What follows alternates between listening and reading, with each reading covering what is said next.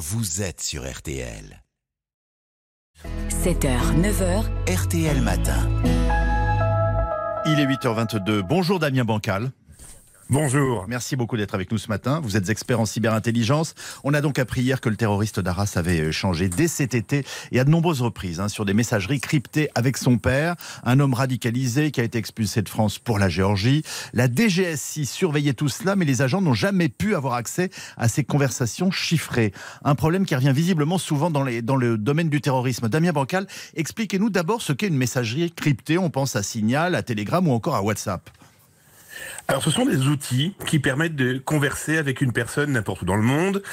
On, en, on s'échange une espèce de clé qui va permettre, au lieu d'avoir Damien dans le message, on va avoir des chiffres et des lettres, donc totalement illisibles pour une personne qui souhaiterait les intercepter. Seule la personne qui envoie le message et celui qui les reçoit sont capables de lire l'information diffusée. Euh, quand on n'est pas terroriste, j'ai envie de vous dire, c'est plutôt une bonne nouvelle et, et c'est plutôt pour ça qu'on les utilise, on est bien d'accord. Ah bah je suis complètement d'accord avec vous. Bah, on prend l'exemple de Signal, ce logiciel me permet moi de me protéger en tant que particulier par rapport à un espion, voire des escrocs ou une entreprise qui n'a pas envie que ces informations euh, vraiment très privées, professionnelles, euh, soient diffusées à tout vent. Alors revenons sur le fond. Est-ce que ça veut dire qu'on ne peut pas avoir accès à distance aux conversations échangées sur ces applications, même nos services de renseignement? Moi je vous avoue que ça j'étais stupéfait quand j'ai appris ça. Bah, c'est justement le but de ces outils. C'est comme c'est chiffré, c'est illisible pour l'extérieur. C'est vraiment fait et fabriqué pour ça. Après, il est possible d'intercepter certaines informations, mais là, ça demande carrément l'infiltration dans le téléphone ou alors avoir le accès au compte. Donc, ça veut dire avoir accès, par exemple, au mot de passe qui va me permettre d'accéder à la messagerie. Comment on s'infiltre dans un téléphone? Compliqué. Il y a plusieurs méthodes. La première des méthodes et la plus simple, façon de parler, c'est d'y installer un logiciel espion. On appellera ça un cheval de Troie, par exemple. Euh, c'est un outil qui, caché au fin fond du téléphone, va permettre d'intercepter énormément d'informations allant de la photo à la voix, en passant par les vidéos, les SMS et les mails. Mais faut-il encore pouvoir être dans le bon téléphone, de pouvoir installer ce logiciel et surtout de ne pas être détecté? Donc ça ne peut pas être d'origine, ça doit être à un moment ou un autre. C'est enfin, excusez-moi, j'utilise des termes simples. Il faut avoir eu accès au téléphone et avoir pu pénétrer dedans. Nous sommes bien d'accord. Ah bah, clairement. Il faut l'avoir, surtout qu'aujourd'hui, les nouveaux téléphones imposent l'aspect physique, l'avoir en main ce téléphone pour installer ce programme. Ah oui. On voit malheureusement énormément de cas, par exemple dans les couples où monsieur ou madame espionne son conjoint et donc installe ce type de logiciel. Ah, excellent, Euh, voilà, ça. ça demande quand même de certaines manipulations.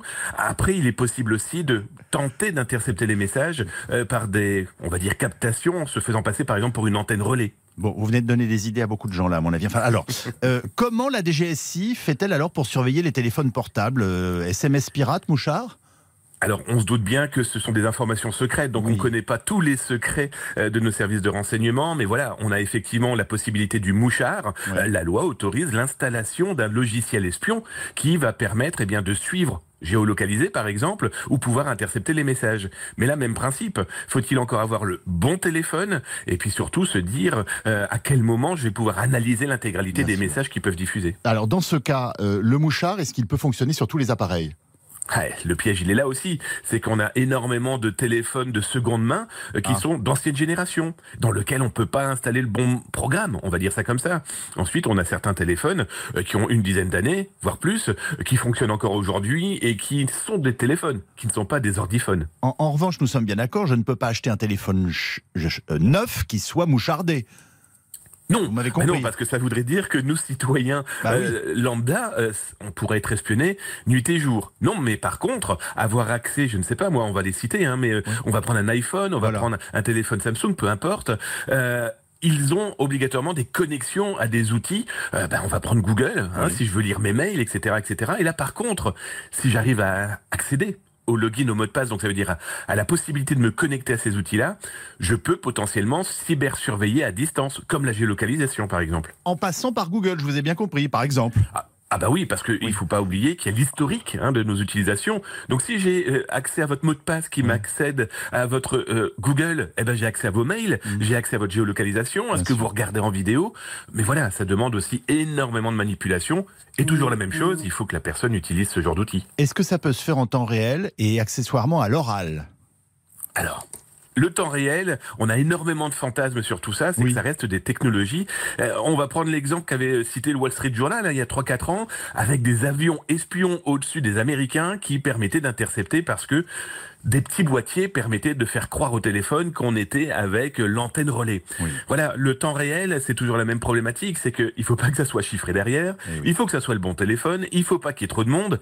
Euh, voilà, c'est un travail de très très longue haleine et rien ne vaut bah, avoir le téléphone en main, lui installer un logiciel espion dedans et de pouvoir avoir la main intégrale. Et Est-ce qu'on peut dire aujourd'hui, alors je reviens bien entendu aux questions relevant du terrorisme, que la loi est dépassée face aux nouvelles méthodes des terroristes en matière d'écoute Ah téléphonique? Non, je pense que nos autorités sont ultra efficaces, qu'elles ont le matériel et les hommes, elles n'ont pas obligatoirement tout le temps les bons financements, mais en face, on a des gens qui prennent de l'avance parce que ils comprennent comment ça fonctionne, qu'ils changent énormément de téléphones. J'ai rencontré il y a une dizaine de jours des pirates informatiques, des escrocs, euh, qui m'expliquaient tout simplement qu'ils prenaient des téléphones tombés du camion. Ou alors qu'ils récupéraient des téléphones déjà utilisés, Eh donc oui. déjà blancs. bah oui, parce que ils étaient utilisés par des personnes qui avaient strictement rien à se reprocher. Voilà, c'est le jeu du chat et de la souris, et dans ces cas-là, c'est terrible, parce que malheureusement, ils ont toujours ce petit temps d'avance euh, qui se réduit de plus en plus, mais les technologies peuvent potentiellement aider aussi des malveillants. Une toute dernière question, du côté des, de- en, en tout cas de, de l'écoute des terroristes ou éventuellement de, euh, de la pègre, euh, est-ce que d'autres pays font mieux que nous, sont plus avancés? Euh, Je parle de démocratie évidemment. hein. Oui, oui, c'est ce que j'allais dire, parce que si on commence Oui. à regarder ceux qui Non, sont pas du tout démocratiques, on peut fin. tirer véritablement le camion, sûr. Euh, on a eu énormément de cas, je prends l'exemple de la gendarmerie nationale française, Ah. qui il y a quelque temps avait réussi à infiltrer euh, des groupes mafieux à partir de téléphones dits sécurisés. Et ça avait été mis dans les mains euh, de malfrats et grâce à cette technique, ces téléphones permettaient de les écouter, de les suivre. Bref, un véritable cheval de Troie.